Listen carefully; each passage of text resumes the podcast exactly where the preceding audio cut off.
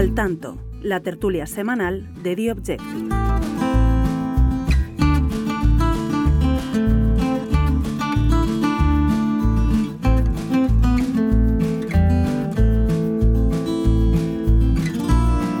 Saludos y bienvenidos una semana más al tanto, a la tertulia semanal de The Objective. Una semana en la que la actualidad ha estado marcada de nuevo, como no puede ser de otra manera, por la política y por el camino hacia esas elecciones del próximo 23 de julio. Quedan horas para saber si finalmente Sumar y Podemos, tic-tac, esa familia mal avenida, hará un parón en esa disputa, en su disputa profunda que mantienen desde hace ya tiempo y acudirán juntos a la cena familiar electoral. Vamos, que si van a concurrir juntos o no en las elecciones del 23 de julio. Vamos a preguntar a nuestro compañero Luca Constantini por este asunto y por otros muchos. Enseguida les damos todos los detalles. Con qué Tigarat vamos, como no, a hablar también de listas, pero del Partido Socialista. Las aguas bajan también revueltas en ese partido. La que sí sabemos que casi in extremis, eso sí, ha podido, ha logrado registrar su nueva marca electoral es la ex de Vox, Macarena Olona. Marcos Ondarra nos va a dar todos los detalles de Caminando Juntos.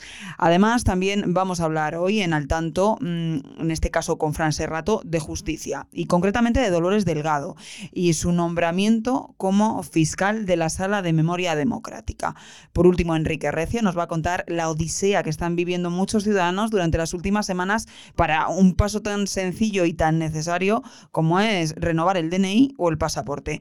Todo esto a las puertas de las vacaciones de verano, ya saben, la época de más desplazamientos y de unas nuevas elecciones. Menú, como ven, muy variado y que no se pueden perder. Empezamos. Estás escuchando al tanto.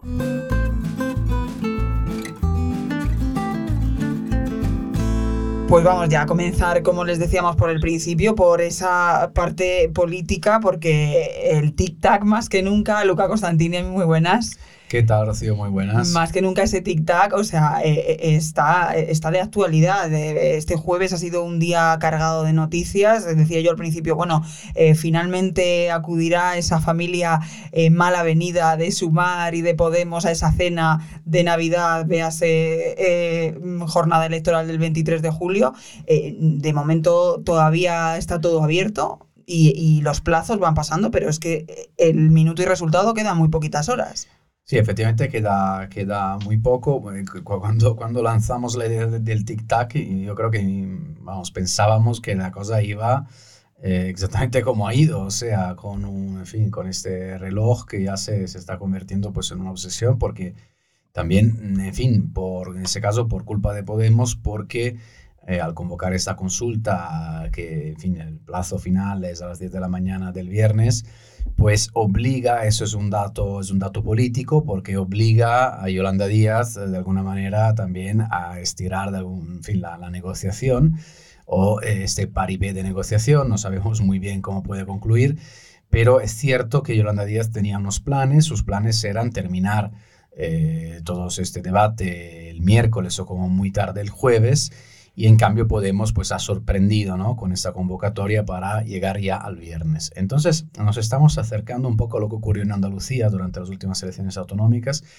que eh, como, en fin, no sé si lo recordáis, pero eh, realmente llegaron de facto fuera de plazo fundamentalmente, o mm. sea, lo registraron en los últimos minutos, luego hubo un lío monumental con Podemos, que si estaba o no estaba, luego Podemos presentó una candidatura propia unos minutos después de plazo. Por lo tanto, estamos en una situación de máxima incertidumbre en la que, eh, en fin, a nivel de información que va goteando, filtrando, eh, de los varios lados de, de, todo ese entramado de partidos políticos, siglas, porque están eh, la gente de Yolanda Díaz, Podemos, pero todos los actores menores, en fin, Compromís más Madrid, eh, efectivamente, pues es una situación en la que todavía no, no, no, no sabemos lo, lo que puede pasar. Y mientras Yolanda Díaz ha sentado muy mal, se ha ido a comer fresas a Doñana, ¿no? Sí, ha sentado bastante mal. Eso, por lo menos los de Podemos han hecho un poco, ¿no? Han sacado un poco pecho diciendo que, bueno, que no era de recibo en una situación tan delicada, pues irse en un acto fuera de Madrid, en fin.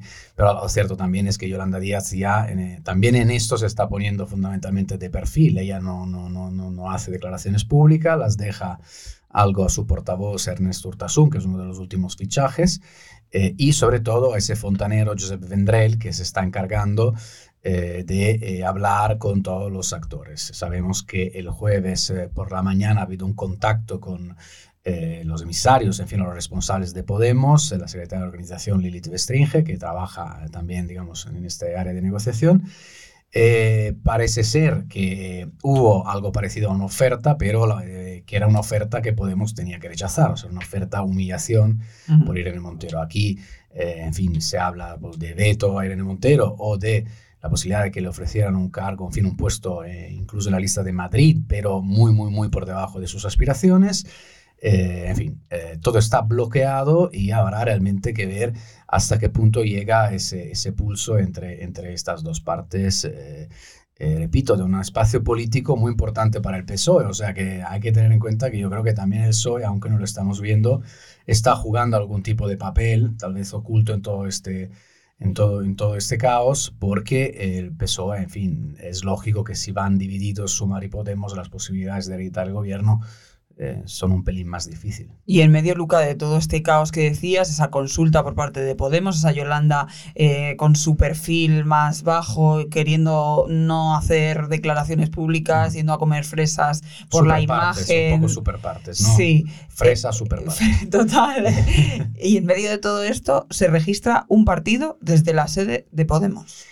Bueno, eh, en fin, eso es eso como, como dicen en, ¿sabes? en sus programas de televisión donde se lía, en plan, eso es lo bonito del directo, pues efectivamente es lo que ha ocurrido. O sea, nosotros hemos publicado, eh, en fin, en, en, una de nuestras exclusivas, que realmente pues han roto el tablero político porque, eh, en fin, se ha registrado este partido que se llama Juntas si se puede, un partido algo extraño porque se registra efectivamente el jueves a creo que 24 horas eh, de este plazo final para ir al registro donde se tienen que entregar todos los papeles para presentar las coaliciones que luego se puedan presentar a las elecciones generales del 23 de julio. Eh, es un partido que tiene, en fin, un par de peculiaridades. La primera es que eh, el autor, o sea, la persona que registra este partido es un miembro de la ejecutiva de Podemos, un perfil desconocido, eh, en fin, a los, no cafeteros. Es un personaje que entra en la ejecutiva en el 2021 de la mano de Belarra, cuando el cambio Iglesias-Belarra. Eh, por lo tanto, núcleo suyo eh, viene de Castilla y León, mm, también amigo de eh, Pablo, eh, Pablo Fernández, el portavoz de, Podemos, por lo tanto se supone que es uno que responde a las órdenes que vienen de arriba del famoso círculo de Galapagar.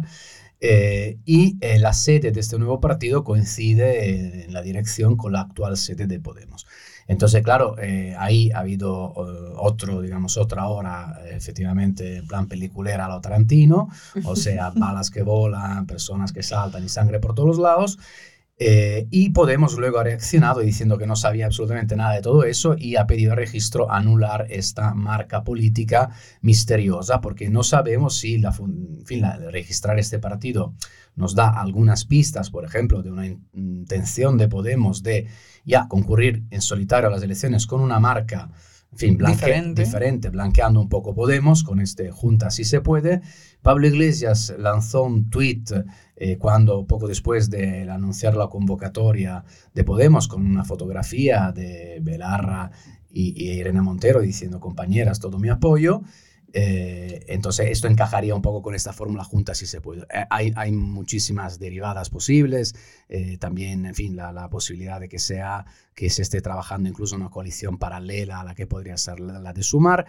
Eh, todo puede pasar, eh, pues no nos queda nada más que, esperar y, en fin, tener este móvil encendido y dar a nuestros lectores la información cuanto antes posible. Taquicardias, estos últimos minutos. Vamos ahora a pulsar cómo está el Partido Socialista. Ketty Garat, muy buenas.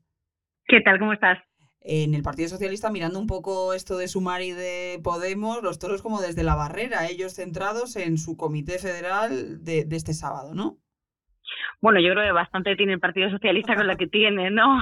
Empezando por superar el duelo precisamente todavía de la hecatombe, no se ha hecho una reflexión de los resultados ni se va a hacer de la derrota electoral este sábado en Ferrer 70 en ese comité federal, eh, básicamente porque lo que se pretende es poner a punto el partido eh, en, una operación, en una nueva operación de cortina de humo y de, en fin, de mm, ir un poco a salto de mata, ¿no? Eh, poner el partido a punto básicamente para, para concurrir a las elecciones del 23 de julio. Yo creo que en referencia a Podemos, el PSOE mm, eh, ha tirado la toalla y, lo que está en es una operación de aglutinar el voto, como llevamos contando desde la noche electoral, de concentrar eh, en el PSOE el voto útil o el voto único, como le llaman algunos dirigentes de, de Ferrat y del Partido Socialista, ¿no? Dicen que esta es la única opción que tienen eh, de salvar los muebles el 23 de julio. Yo creo que cada vez está más extendida, eh, si bien eh, yo creo que estaba desde luego en el radar de, de Pedro Sánchez, pero en el conjunto del Partido Socialista que no hay opciones o muy pocas opciones, desde luego, de, de, gobernar, ya no se habla ni siquiera de ganar, sino de tener los 110, 113 diputados a partir de los cuales podría sumar esa alianza de Frankenstein. Creo que es un escenario que se descarta en una amplísima eh, mayoría del partido eh, y que básicamente eh, de lo que se está hablando es de contener el golpe. En eso, en eso se está y en eso se va a evidenciar el Comité Federal de, de este fin de semana en Ferrat 70 y de hecho eh, una de las evidencias o una de las señales que apunta precisamente a que la estrategia es derrotista eh, por parte de, la dirección del Partido Socialista y del gobierno eh, de España son dos, ¿no? Una es la reacción que van a tener los varones, que como hemos contado en The Objective, pasa por, bueno, mm, no sacar los cuchillos, no poner las espadas en alto y conceder una tregua a Pedro Sánchez hasta el 23J. Ya veremos después del verano cuál es la estrategia a seguir. Desde luego ahí eh, las espadas sí que se alzarán como el resultado sea malo, como se espera mayoritariamente en el partido. Y la segunda evidencia eh, sería básicamente la elaboración de las listas. Vamos ante unas listas del sálvese quien pueda, en el que hay que colocar el mayor número de cargos, ya no solo ministros, sino cargos de Moncloa, cargos de instituciones. Hablamos de Mercedes González, la directora de la Guardia Civil, que va a dimitir apenas dos meses después de haber sido nombrada. Hablamos de Óscar López, el jefe de gabinete del presidente del gobierno Moncloa. Hablamos de su número dos, Antonio Hernando, cabeza de lista por Almería. En fin, hay mucho malestar interno en referencia a este asunto. Hablan de vergüenza, hablan de estrategia de perdedores, hablan de correr el cargo corre, coge el cargo y vete, y corre, ¿no? Dicen literalmente en referencia a la estrategia que está amparando y que está eh, acogiendo Pedro Sánchez, que básicamente es esto de las listas de el sálvese quien pueda, y es eh, lo que está generando desde luego ya no esa sensación de duelo y de malestar por el resultado electoral, sino una sensación de depresión de puertas para adentro, de eh, aquí no hay nada que hacer y, vamos a, asistir a una campaña electoral bastante depresiva, ¿no? De aquí al 23 de julio. Y decías que ti que claro, bastante tienen, y es que es verdad, bastante tienen con lo que tiene el Partido Socialista y ya directamente cuando algunos de pues esas personas que están en las listas, Margarita Robles, la preguntaban recientemente precisamente por, por Podemos y por la situación de Podemos sumar es que ya directamente no, no, no quieren hacer ningún tipo de declaración. Bueno, es, es que es, sintomático, ¿no? Es verdad que el silencio como estrategia demuestra eh, la ignorancia realmente eh, que se le presta o, el, o, la importancia que se le presta eh, de puertas para adentro, ¿no? Eh, donde antes estaba esa estrategia de aupar a Yolanda Díaz, recordamos todos la moción de censura de Tamames, el espacio que le brinda el presidente del gobierno como plataforma desde Moncloa para lanzar su candidatura, ahora donde antes había apoyo y donde antes había promoción y donde antes había visibilidad y foco, hoy hay silencio y hoy hay eh, pues una llamada al voto progresista, que es lo que vamos a ver durante toda la campaña, ¿eh? una estrategia centrada en aglutinar el voto, en concentrar el voto, porque todos sabemos cómo funciona también eh, la ley de ONT y cómo funciona la ley electoral en nuestro país a la hora de repartir los escaños, que básicamente eh, pues penaliza eh, eh, cuando, cuando, se, cuando los votos eh, se produce casi un empate técnico y de hecho eh, ese escenario lo vivimos ya en 2015 cuando hubo casi un sorpaso técnico entre el PSOE eh, y, Podemos eh, y se situaron a una distancia de 200.000 votos, 5.300.000 frente a 5.500.000. Eh, fue demoledor para el Partido Socialista, no se produjo un sorpaso, desde luego no en escaños, pero casi se produjo en votos y ahora mismo lo que se pretende es pues la estrategia contraria. Vamos a intentar hacer una operación de extinción de ciudadanos, pero en la izquierda, ¿no? Eh, que se apuntale aún más eh, esa fuga de voto eh, desde el partido de Podemos hacia el PSOE, claro, obviando un hecho fundamental y es que si se ha desmoronado Podemos en estas elecciones municipales y autonómicas, no ha sido porque el PSOE haya recogido ese voto, sino porque el votante progresista o el votante de izquierdas eh, más extremo, eh, que es el que acaba en las filas de, de Podemos y de Sumar, se ha ido a la abstención. Y por lo tanto ha habido más de medio millón de votantes abstencionistas de la izquierda, la reflexión que hacen muchos de puertas para dentro del partido es que de cara a generales ese abstencionista, este votante progresista eh, que se ha quedado en casa puede superar el millón de votos.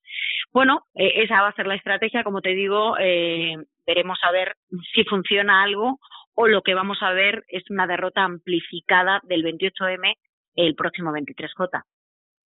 Y la que también ha tenido su tic-tac particular ha sido oh, Macarena Olona. Finalmente, Marcos Ondarra sí que in extremis ha podido eh, registrar su partido, subsanar, como decías, esas, esos problemas que le ponía el Ministerio del Y tan in extremis, y tan in extremis, quienes asistimos como periodistas el miércoles al, Ministerio del Interior vimos una escena eh, que, que, difícilmente olvidaremos. Esta era Macarena Olona corriendo, corriendo, llegando a la oficina de, del Ministerio del Interior a eso de las 2 menos 5, teniendo en cuenta que la oficina tiende a cerrar a las 2 del mediodía. Eh, entonces entró y salió con los papeles del registro en los que teóricamente ella había subsanado los errores que el equipo de interior había detectado en los, en los estatutos, que fueron los errores que ya, que ya explicamos y que ya identificamos aquí en The Objective, que competían a, distintos puntos de, los estatutos.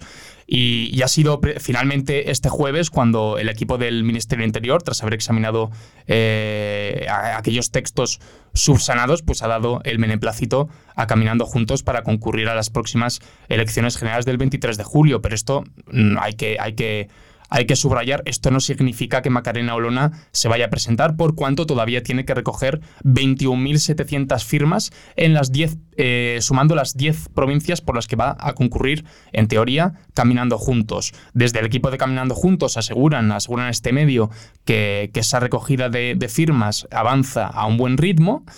Eh, incluso aseveran que hay alguna provincia en la que ya se ha llegado al cupo necesario, aunque es verdad que mm, existe cierta preocupación y que, y que así se evidencia en que tanto Macarena Olona como algunos personajes públicos que ahora mismo la acompañan, como Juan Carlos Bermejo, quien disputó en su día liderazgo de Ciudadanos a Edmundo Valle y a Inés Arrimadas, estén pidiendo por activa y por pasiva la colaboración de los partidos políticos para ensanchar la democracia en sus propios términos, en su argumentario, y que se permita al, nuevo partido de Macarena Olona concurrir a los próximos comicios. Si no la mano derecha, la mano izquierda fue Macarena Olona, o por lo menos una persona muy importante para Santiago Abascal mm. en tiempos pasados. ¿Cómo se toma ahora Santiago Abascal, pues bueno, caminando juntos? ¿Tiene algún tipo de, temor porque le pueda restar votos a la, formación? No.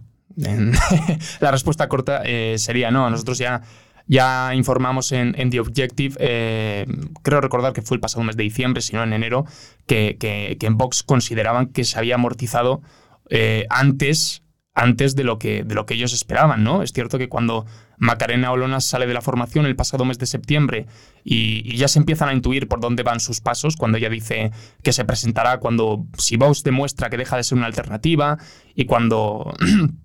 y cuando empieza, en definitiva, a, juguetear con la opción de dar un paso a la política, pues eh, en Vox eh, existía cierta preocupación, pero al calor de, los bandazos y de, la, y de la imagen pública y mediática, a su entender, deteriorada en los últimos meses, pues ellos, eh, digamos, no se encuentran especialmente incómodos, ¿no? Así se evidenció en la respuesta de Santiago Ascala a pregunta de, un servidor cuando, cuando dijo que ellos estaban para, para, hablar de cosas serias. Y luego hay que tener en cuenta que las prisas no son buenas consejeras y toda esta operación se ha urdido con, con muchas prisas. El 28 de mayo se celebran los comicios municipales y autonómicos. El 29 de mayo el presidente del gobierno eh, anuncia el adelanto electoral El 30 de mayo Ciudadanos decide no concurrir a las elecciones generales y es ahí cuando eh, el equipo de Macarena Olona ve una ventana de oportunidad. Y existió un debate interno en ese momento sobre si, si, si, compensaba presentarse a las elecciones generales del 23 de julio o no. Entre los partidarios de presentarse, pues se arguía que evidentemente la, la, la huida de Ciudadanos o la desaparición de Ciudadanos dejaba un espacio político a cubrir y que era ahora o nunca, por cuanto dentro de cuatro años es muy probable que de Macarena Olona eh, no se siguiera hablando en caso de que, de que ella no decidiera dar ahora el paso. Y entre los detractores pues intuían que esta era una, una bala gastada porque un batacazo electoral el 23 de julio no, no permitiría recuperarse a, a, la abogada de, del Estado. Es cierto que en diciembre ella manejaba informes confeccionados por consultorías independientes que le atribuían un cierto peso un cierto peso electoral, se habla incluso de 10 eh, de diputados, pero por lo pronto no hemos vuelto a conocer ningún tipo de, encuesta, eh, ni pública ni privada al respecto. Eh, desde, desde su entorno deslizan que, que, va a ser muy difícil que, que, obtenga representación. Donde hay posibilidades y son muy nimias es por, la, es por Madrid y por Andalucía. Eh, yo también quería preguntaros, eh, en este caso, a, a Ketty y a Luca, porque todavía, bueno, para el 23 de julio quedan unas semanas, quedan varios consejos de ministros. ¿Cómo están siendo esas reuniones? ¿Qué, os dicen desde dentro que nos podáis contar que cómo está siendo esa relación entre, por un lado, pues la parte de Podemos y Sumar, y por otro lado, la parte del Partido Socialista, y entre ellos y entre mm, todas las disputas que tienen cada uno con otro y otro con uno, porque es que tienen que ser un poco tensas, ¿no? Esas reuniones que ya venían siendo. No sé quién, ¿qué ti?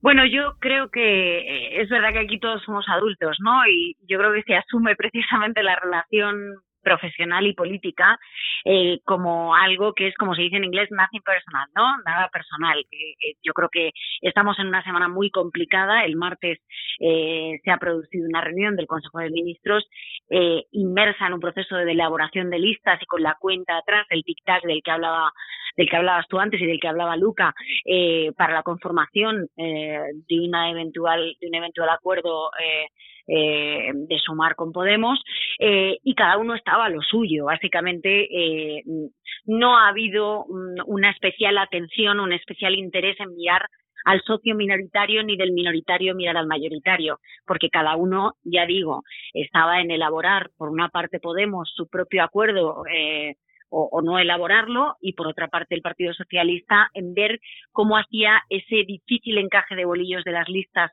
electorales que ya hemos ido conociendo y ya conocemos prácticamente en su totalidad y que aprobará eh, el viernes la Comisión Federal de Listas y el sábado el Comité Federal. Creo que no se están haciendo mucho caso y que no se van a hacer mucho caso de aquí a los próximos meses. Ya hemos entrado en un tiempo de descuento, estamos en pre-campaña electoral y a partir de ahora cada uno a lo suyo.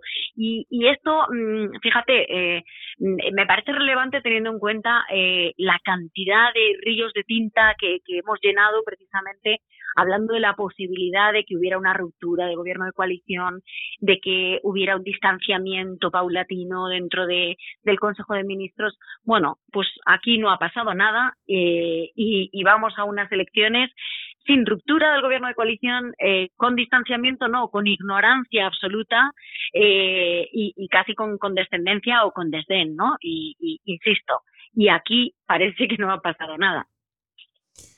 Bueno, eh, a ver, efectivamente, yo creo que, en fin, ahora mismo el tema de, del gobierno, lo que queda de gobierno, pues es lo que menos interesa porque están ya en una, en una dinámica. Eh, en fin, de aguantar un poco, como sea, y que. ¿no? Sí, sí, sí, además, en fin, yo creo que Podemos llevaba ya unos cuantos meses un poco desconectado de, de algunos términos de la, de la actividad del gobierno, intentaban sacar sobre todo su, sus pocas leyes para tener algo que contar en, la campaña electoral y luego, claro, en realidad la campaña de, las autonómicas y municipales ya habían llevado, digamos, toda la maquinaria interna de los partidos políticos, eh, en fin, a plantear ya situaciones efectivamente de carácter electoral. Eh, yo, en fin, lo, lo que, lo, lo, que sí creo así eh, en términos generales, que es uno de los elementos que está sobre la mesa, volviendo un poco a, la situación al minuto a minuto en, la, en Podemos, es que eh, en fin, Podemos estar sufriendo en los últimos días algo parecido a una envolvente por parte de Yolanda Díaz. Eh, hay que decir que Yolanda Díaz en este año, año y medio en, el que ella bueno, empezó lanzando el proceso de escucha y tal, y eran pocos los que le daban un duro, francamente. Muchos decían, no, ya verás cómo, cómo va a acabar mal. Ella en realidad ha demostrado tener, tener, en fin, bastante fortaleza, capacidad de planificación y eh, hemos llegado paulatinamente a encontrar ahora Podemos entre la espada y la pared, o sea, una situación que quizás hace un año, año y medio, repito, muy pocos hubieran apostado por, por eso. Eh, nosotros eh, esta mañana hemos publicado una historia muy interesante que es que eh, hay, en fin, se ha hablado, el concepto de OPA hostil a Podemos lleva mucho tiempo recurriendo eh, recurriendo, digamos, a las crónicas periodísticas. Y también en este sentido hemos sido un poco los primeros que han puesto ese tipo de, conceptos sobre la mesa, pero ahora lo que está ocurriendo es realmente intentar vaciar por dentro, dejar, quitarle, digamos, el suelo debajo de los pies. Y esa es también otra explicación del por qué ha ocurrido esta consulta, que se trata efectivamente de blindar, de proteger a lo que, en fin, a, la dirección nacional para que pueda tomar su decisión sin más presiones de la que hemos visto eh, en, estos, en estos últimos días. Em, en fin, eh, ya veremos. No sé, no, no, tengo tanta información que no sé ya por, dónde ir. También quería preguntaros, compañeros, durante la campaña de las municipales y las autonómicas, bueno, pues pasó prácticamente de todo. Eh, el tema de las listas de Bildu, el tema del voto por correo, eh, casos de corrupción, diferentes cosas. Y estaba desde hace meses latente toda la salida eh, rebajar de prisiones de, violadores por la ley del solo si es sí. Ahora que recientemente el Supremo ha fijado el criterio y ha avalado esas rebajas de las penas, eh, este tema del solo si es sí está ya amortizado para tanto la parte de Podemos como para la parte del PSOE, porque al final es, es el mismo gobierno, aunque, bueno, pues sí que es verdad que Irene Montero era un poco no la, la cabeza visible de, esta ley. Bueno, muy rápidamente, eso era otra, otra cuestión que te quería comentar eh, sobre Irene Montero, sí, Irene Montero no, o sea, es evidente, ahora, ahora, ahora sabemos, por fin, eh, ya casi públicamente, que el gran problema de ese pacto es Irene Montero, la cuestión viene de muy lejos, muy lejos, cuando nosotros empezamos esta, en fin, nuestra etapa de Objective, ya empezamos a decir que aquí había un problema de número dos en la lista por Madrid, Errejón o Irene Montero, o sea, mm, ya hace más de un año. Ahora sí que se ve efectivamente el problema de Irene Montero. Eh, el argumento que dan en, Sumar, y creo que es un argumento en parte razonable, o sea, el tema de CSI ha sido un desastre de tal magnitud eh, por el que eh, la figura política de Irene Montero está muy desgastada. Y este argumento es bastante difícil de, en fin, de, negar. Eh, sin embargo, yo creo que mañana veremos si finalmente Irene Montero cede o no cede. O sea, ya estamos en esta situación. La, la, posibilidad de que lleguen a un acuerdo depende sobre todo de eso. O sea, que Irene Montero decida dar un paso al lado o no. Eh, pero se ha, instalado otra dinámica sobre, sobre el CSI Irene Montero. Y en, esto puedo entender también en parte lo, el argumento de, fin, de los afines a la, número 2 de Podemos, que es que Irene Montero acabe pagando un poco todos los platos rotos de este gobierno, todos los errores, en fin, la gestión eh, en parte errática, por no decir nadie, de Marlasca en Interior, en fin, eh, bueno, por no hablar de Ábalos, en fin, por no hablar de todos los escándalos, por todo, no hablar todo lo que ha ocurrido en esta legislatura, un poco como que Irene Montero acabe siendo, pues, eh, en fin, el, el expiatorio de, de, todo lo que ha pasado. Ya veremos si ella efectivamente, pues, asume esta responsabilidad política histórica. O sea, parece ser que al quitarse Irene Montero de por medios, pues, este, las fuerzas de izquierda, pues, tengan, ¿no? Como un reset, ¿no? O sea, se puedan renovar. Esto es Yo casi, la que tengo casi antes, antes de, contestarte, eh, Rocío le preguntaría a Luca, ¿tú crees que lo va a hacer? ¿Crees que va a aceptar comerse ese marrón, como se dice coloquialmente, Luca?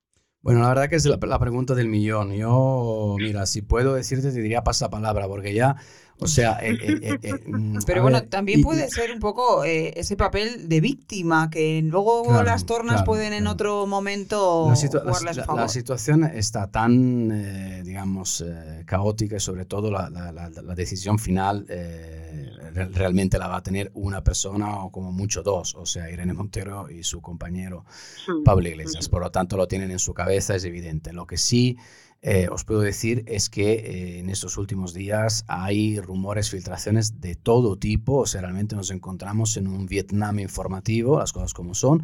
Hay balas que vuelan por todos los lados, eh, cañonazos, napal, no se ve nada, o sea, la situación es muy complicada. y hay argumentos a favor y en contra, o sea, el argumento del orgullo el argumento un poco ese, decir, a ver, Irene Montero ahora no va, eh, en fin, con todos sus errores, si quieres, pero no va a pagar por todos los errores del gobierno de Pedro Sánchez. Eh, este argumento está sobre la mesa y es, eh, al menos en apariencia, el argumento que debería tener más peso y por lo tanto llevaría a hablar ya de una ruptura de facto con Yolanda Díaz. Y por lo tanto dos, dos, listas diferentes. Sin embargo, tampoco se puede excluir efectivamente una sorpresa de última hora, es decir, eh, en fin, que se pacte, que algún tipo de, y ahí ya eh, quizás lo vamos a descubrir dentro, no ahora, pero que haya ya una salida pactada de alguna forma de Irene Montero, algún tipo de promesa que, las pueda, que ella pueda considerar viable. Eh, Pablo Iglesias tiene un proyecto mediático y para ese proyecto mediático se necesita dinero, o sea, mm, hay, y creo que en ese momento la pregunta que nos podemos hacer, sería interesante saberlo, es cuántas llamadas está recibiendo hoy, ayer, personas como Pablo Iglesias, Irene Montero, de estos, en fin, personas eh, que, de relevancia pública para presionarles para que lleguen a este pacto. Hmm, y luego, del ámbito progresista, incluso del ámbito socialista, ¿no? Por concretar un poco más.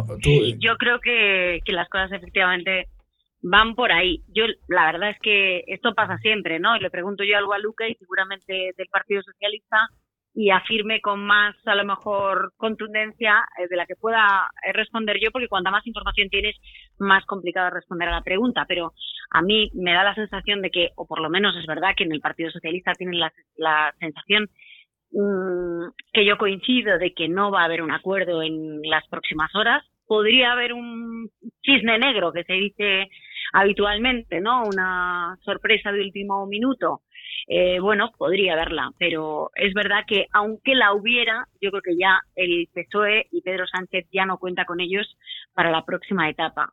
Eh, y respondiendo directamente a tu pregunta, eh, Rocío, eh, sí se espera sobre todo en los cuadros medios del Partido Socialista, sobre todo en los círculos más críticos con el presidente Sánchez, se espera una campaña eh, se critica mucho que no hayan visto venir el tipo de campaña que se estaba desplegando eh, en las municipales y autonómicas y se espera que eso se pueda volver a reproducir en la campaña de las generales.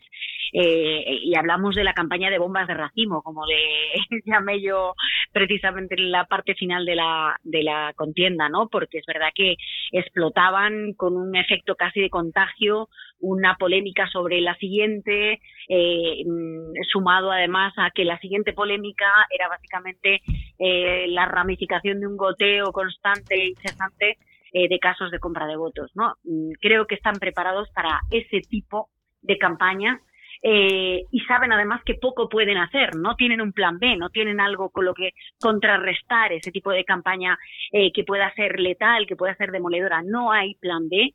Eh, ni hay gurú B, que se ha publicado también en los últimos eh, días en otros medios de comunicación, si Sánchez busca recuperar algún gurú o fichar algún no, no, no hay plan B, se continúa con el mismo equipo, el jefe de campaña va a seguir siendo Sánchez Cerdán, la responsable del programa eh, va a seguir siendo Idoia Mendía, el jefe de gabinete va a seguir siendo Oscar López. Y no hay plan B. Vamos a ir a las elecciones eh, generales exactamente con el mismo equipo y exactamente con el recuerdo de los mismos errores muy recientes, porque lo que más pánico da ahora mismo es saber que dos meses, ya no dos meses, sino mes y medio, no es suficiente para remontar el resultado. Y no sé, no sé, Ketty, si existe algún plan de, de contingencia ante, ante el fantasma de, de, ETA, porque si el 28M hizo mucho daño, y tú lo sabes, a los socialistas, aquella, aquella famosa campaña de que te vote chapote, eh, Arnaldo Otegui desde luego está dando eh, motivos más que suficientes al centro derecha para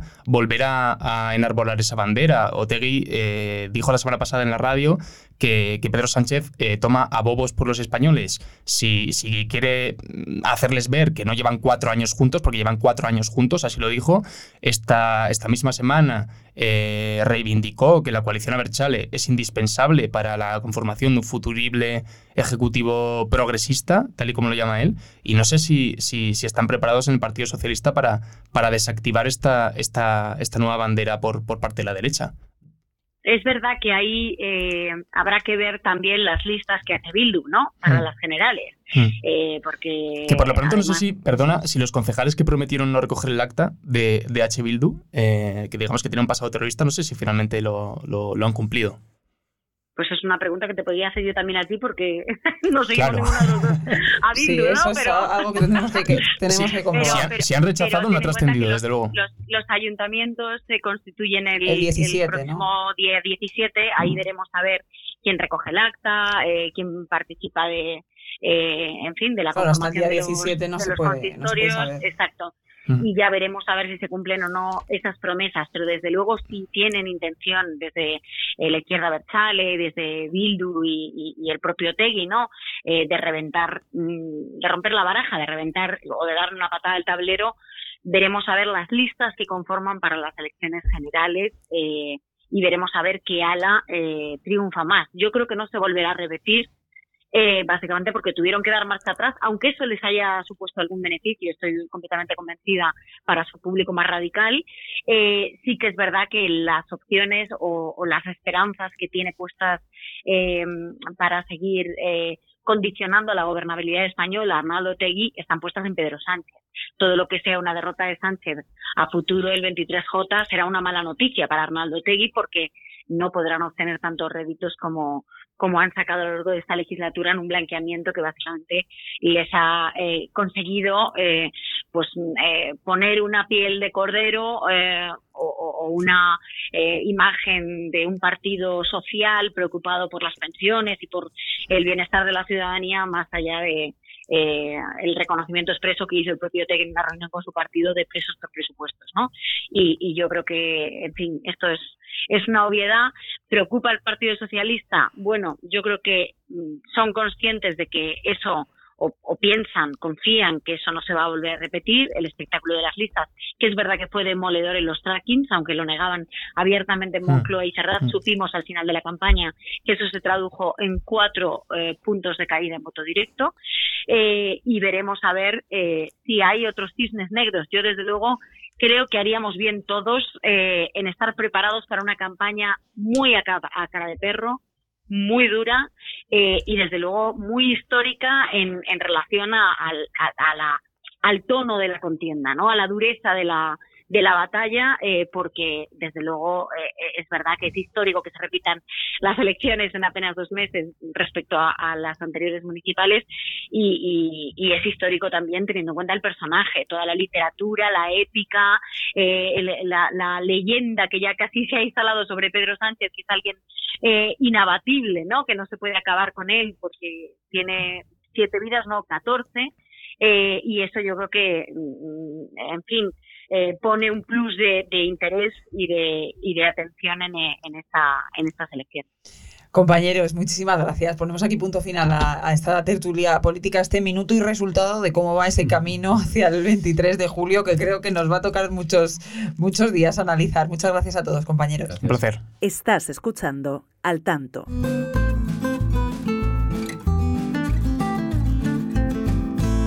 Pues vamos ya a saludar eh, a Fran Serrato. Fran, muy buenas, compañero. Buenas, Sofía, un placer estar contigo otra vez aquí. El placer es mío también. Eh, estábamos hablando con eh, pues la parte política, esa parte protagonista y mollar de estas semanas que estaba, bueno, pues eclipsando un poco toda la actualidad, pero también eh, lo está eh, eclipsando eh, tribunales, la justicia y en este caso una persona que era también política, que fue también parte del primer gobierno de Pedro Sánchez y que no deja de, de, encadenar polémica tras polémica, nombramiento tras nombramiento. Bueno, eh, se trata de Dolores Delgado, que fue ministra de Justicia en el primer gobierno de, de Pedro Sánchez. Eh, cuando ganó las elecciones generales de 2019 fue eh, designada fiscal general del, eh, del, Estado. Lo dejó el año Eso pasado. Ya generó mucha polémica. Generó polémica porque por decían. De, exactamente. y hace unos meses, en agosto del año pasado, abandonó su cargo por problemas médicos, problemas de salud, y dejó en su lugar a su número dos, que se llama Álvaro García Ortiz, que pocos meses después eh, la subió en el escalafón y la hizo eh, teniente fiscal, ¿no? Es un puesto importante eh, en el Tribunal Supremo de la Sala Togada. Del, es un escalón más. Es un escalón más, el máximo escalón de, la Fiscalía. Y esto ya generó un, cisma enorme en aquel primer Consejo Fiscal de Álvaro García Ortiz, en el que Dolores Delgado no tuvo el apoyo mayoritario del Consejo Fiscal, de los es un eh, órgano en el que se reúnen para nombrar eh, a las personas que van a tener ciertas eh, plazas, ciertos cargos.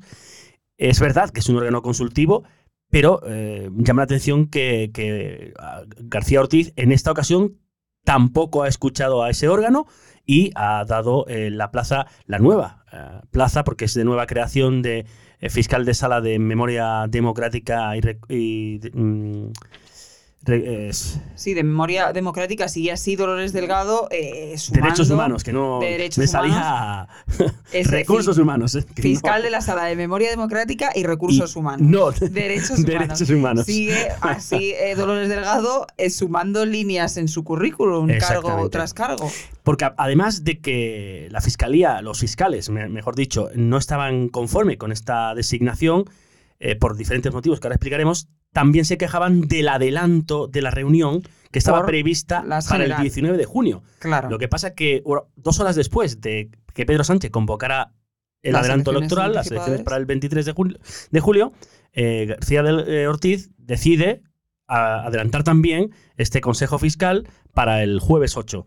11 días antes. Esto es, pues, eh, para eh, que nada se quedara en el tintero y terminar con los eh, nombramientos pendientes antes de que las elecciones dejaran, llevaran al traste las nominaciones. Fran, porque son cargos que, le, digamos a los oyentes, duran un correspondiente número de años o... Bueno, pero igualmente que el gobierno de turno nombra a un fiscal general del Estado, que es el máximo, la máxima autoridad en, esta institución.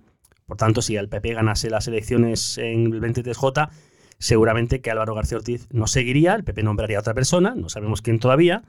Ya van sonando nombres, pero todavía no sabemos nada. Delgado sí seguiría en este nuevo cargo. Mm, bueno, podría, podría ser, eh, relevada, pero realmente es una cuestión difícil porque no ha sucedido nunca que yo recuerde en, los años en los que se han creado toda la fiscalía, todo el tema de fiscalías, en, plazas de, ese tipo, no, no, ha habido nunca un, relevo.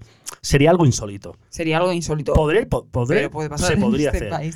Fran, eh, leo en tus crónicas sobre este asunto el descontento que generaba a todo el Consejo Fiscal, incluso amenazas de, de, plantón, ¿no? Por parte eso es. Sí, porque estaban, una parte de la, de la carrera fiscal estaba muy cabreada con, con García Ortiz por adelantar el, el, el, cónclave, esa reunión, que bueno, eh, iba, al final han salido una serie de personas muy cercanas eh, a García Ortiz porque la última palabra a designar una persona la tiene él, él nombra, mejor dicho, designa a las personas que deben ocupar esas plazas, se la propone, al Consejo de Ministros y el Consejo de Ministros normalmente no le enmiendan la plana eh, nunca, ¿no? Por tanto, al final es el, fiscal general el que decide quién va a ser nombrado.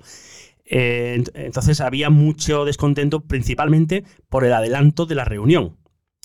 Luego ha habido otros factores que ya eh, han embarrado la historia. Por ejemplo, García Ortiz se excusa, justifica el adelanto eh, con que otros predecesores, predecesores, suyos, como Consuelo Madrigal o María José Segarra, habían eh, hecho algo similar ante una convocatoria electoral. Luego hemos visto que esto no es así, porque eh, aunque em, Madrigal sí convocó, sí intentó llevar un consejo fiscal, al final quien decidió o nombró o designó, mejor dicho, eh, a los fiscales para esas plazas fue su, su continuador, que era eh, Maza, ¿no? que, en paz descanse. Eh, entonces, em, la Asociación de Fiscales ha, denunciado o acusado a García Ortiz de, deliberadamente intentar mm, politizar, politizar mm, la cuestión de no decir la verdad y ha pedido su dimisión. Esta asociación mayoritaria, Asociación de Fiscales, y otra, la independiente, APIF, habían pedido que se pospusiera la reunión del día 8 a la- cuando estaba eh, pendiente, el día 19, fijada, el día 19, y así tener más tiempo para pensar y sobre todo para valorar si Dolores Delgado era la persona indicada, si no había conflicto de intereses, porque hay que recordar a, a nuestros oyentes que su pareja sentimental es Baltazar Garzón. Que, ¿Quién es Baltasar Garzón? Baltasar Garzón es un juez que eh, fue inhabilitado y que después de ser inhabilitado y salir de la carrera judicial, pues eh, por las escuchas de, de- de la Gürtel, pues eh, en ese momento también estaba metido en el tema del estudio de la impunidad fran- del franquismo, de los crímenes del franquismo, etcétera, etcétera, etcétera. Muy conocido Pues, en Argentina. en también, Argentina por Cristina también. Fernández de Kirchner. Eh, entonces, Albert, eh, Baltasar Garzón, perdón, tiene una fundación, Fundación Baltasar- Internacional Funda- eh, Baltasar Garzón, en la que eh, hace pues eh, todos estos tipos de informes sobre derechos humanos, sobre mm, impunidad de, de- de crímenes, también los franquistas. Y Dolores Delgado ha participado en numerosas actividades de, este, Claro, de y esta de fundación. ahí ese descontento por esa plaza Entonces- de fiscal de la Sala de Memoria Democrática y de Derechos Humanos. que- podía caer en, en conflicto de intereses. Eh, hay una, eh, el Consejo Fiscal, entre otras cuestiones, el artículo 58 de su, de su reglamento, pues eh, valida o establece que sea el Consejo Fiscal quien establezca que eh, si la persona es la indicada, si no cae en conflicto de intereses, algo que han pedido diferentes asociaciones en el Consejo Fiscal y que mm, ha dicho Gar- García Ortiz que no daba lugar. Que los recursos a posteriori, que no, que se- no se puede hacer eh, una enmienda mm, a- Ex ante, que es interior de. Exactamente. Eh, Fran, como comentábamos, es verdad que el nombramiento de Dolores Delgado por quien es, hemos comentado su currículum que crece y crece, eh, por quién es y por eh, lo que formaba parte del gobierno de Pedro Sánchez hace apenas cuatro años, ha eclipsado otros nombramientos, pero no ha sido el único nombramiento que, que se ha hecho, ¿verdad? Algo también eh, polémico. Exactamente. En total han sido nueve nombramientos. Destaca otro de nueva creación, el de Dolores Delgado como fiscal de, de Derechos Humanos y Memoria Democrática, es de nueva creación. Recordemos, porque lo crea la Ley de Memoria Democrática, que entró en vigor en octubre, y hay otro, Fiscalía Fiscal de Sala de Delitos de Odio, que va a recaer en Miguel Ángel Aguilar. Miguel Ángel Aguilar es un, ya lo adelantamos en Doye hace semanas, era el, la- el principal candidato, eh, es un pionero de, este, de estos delitos. Eh, En, 2010 en 2009, perdón, 2009, hace ya más de una década, creó un servicio contra los delitos de odio en la Fiscalía de Barcelona, que copió la Fiscalía General y puso en todas las provincias de España. Lo que pasa que, eh, que todo el mundo hablaba de la idoneidad de este señor, lo que pasa que los fiscales eh, no le han dado la mayoría en el Consejo Fiscal. La persona más eh, apoyada, que más votos ha recibido, es otro compañero que se llama Antonio Mateos Rodríguez Arias, que es, está en la Fiscalía Provincial de Badajoz. Y esto se explica en que eh, diferentes asociaciones han apoyado a este señor porque es el más antiguo y el que tiene más eh, puntos en el escalafón por, por- por antigüedad. Y así ha pasado con diferentes eh, nombramientos. De los nueve nombramientos, cuatro de ellos era, solo había un candidato. Por tanto, eh, han salido por unanimidad. De los otros cinco plazas en juego, solo uno de los cinco que ha elegido García Ortiz ha sido el más votado. Vamos, que, que el ambiente tiene que ser muy bueno, ¿no? Mm, Y, y lo que queda, porque estamos Claro. abiertos a que algún candidato que no ha salido o no ha sido No ha elegido sido elegido. eh, pueda presentar recursos. Veremos a Eso ver es en qué que acaba todo a esto. preguntar ahora, ¿qué pasos hay que dar? Porque solo uno de los cinco ha sido el más votado. Eh, hay mucho descontento entre precisamente pues, los que estaban en esa pugna, supongo, y el resto de, de compañeros. ¿Qué es lo que puede pasar ahora? Bueno, eh, la única posibilidad es que estas personas eh, hagan un recurso que tampoco creo yo que tenga mucho desarrollo, porque eh, la, la normativa establece que sea el fiscal general quien establece las designaciones al Consejo de Ministros. El, Consejo Fiscal es un órgano meramente consultivo, no lo era antes, 2007 cambió la, eh, la- la historia, y por tanto yo no le veo mucho recorrido a esos recursos. Pero no le vemos recorrido, Fran, eh, perdóname el desconocimiento, en esta situación actual. Pero bueno, hay unas elecciones, que lo comentábamos al principio, el 23 de julio, si hubiese un cambio, un vuelco electoral, un cambio de gobierno y finalmente, pues bueno, gobernase el Partido Popular, se nombrase a otro fiscal, ¿sí que ahí tendrían recorrido o...? No, no, no, lo veo. Es insólito que se cambie una plaza ya asignada. Eh, eh, no recuerdo ninguna. Creación, no se podrían. Las de nueva eh, creación se puede cambiar. Hay, hay una fórmula que esos días le he escuchado al propio Fijo, no directamente para el tema de, la fiscalía, sino porque el, candidato del Partido Popular, Alberto Núñez Feijóo, ha dicho que quería derogar la ley de memoria democrática. Si se deroga la ley de memoria democrática... Podría decaer este... Eh, no, tiene, no, no, aparece en ningún sitio la Fiscalía Especial, ¿no? puede ser una vía. Pero tampoco creo que... Me atrevo a decir que Feijóo no creo que derogue la ley de memoria democrática. Puede hacer algunos cambios, puede... Lo veremos, es que hay tantas supone un cisma, supone un cisma porque hay mucha gente afectada en ese en, este, en este tema. Sin duda, Fran, lo veremos porque es verdad que es un tema que tiene muchas aristas y que también tiene su parte, obviamente, política y, tenemos unas elecciones dentro de, poco más de un mes y medio. Veremos qué sucede. Lo que, lo que está claro es que Dolores Delgado sí que eh, el, currículum en los últimos años lo ha ido engordando y engordando. Bueno, aquí hemos adelantado en este periódico, adelantamos en su día, poco antes de que se celebrase el Consejo Fiscal, que había una posibilidad de que no fuese nombrada, o no fuese, mejor dicho, designada, hay que hablar con propiedad. Que dieran un plantón al, fiscal general, al Consejo Fiscal. Estuvo a punto de suceder. A última hora, pues ha podido la responsabilidad, pero lo han barajado hasta ultimísima hora de una manera verdaderamente concienzudamente, sí. Pues Fran, muchísimas gracias, compañero. Sé que creo que este tema va a seguir dando que hablar, sobre todo pues esos eh, esos eh, fiscales de, la carrera que estén más eh, en desacuerdo ¿no? con estos nombramientos y que estaban ellos también en la pugna y, habrá que ver cómo lidian ese descontento y si finalmente eh, hay recorrido, hay recurso para, para bueno, pues estos, estos puestos de nueva creación y, los nombramientos que se han producido. Muchas gracias. Lo iremos contando ante Objective. Gracias, gracias Rocío. Hasta luego. Estás escuchando al tanto.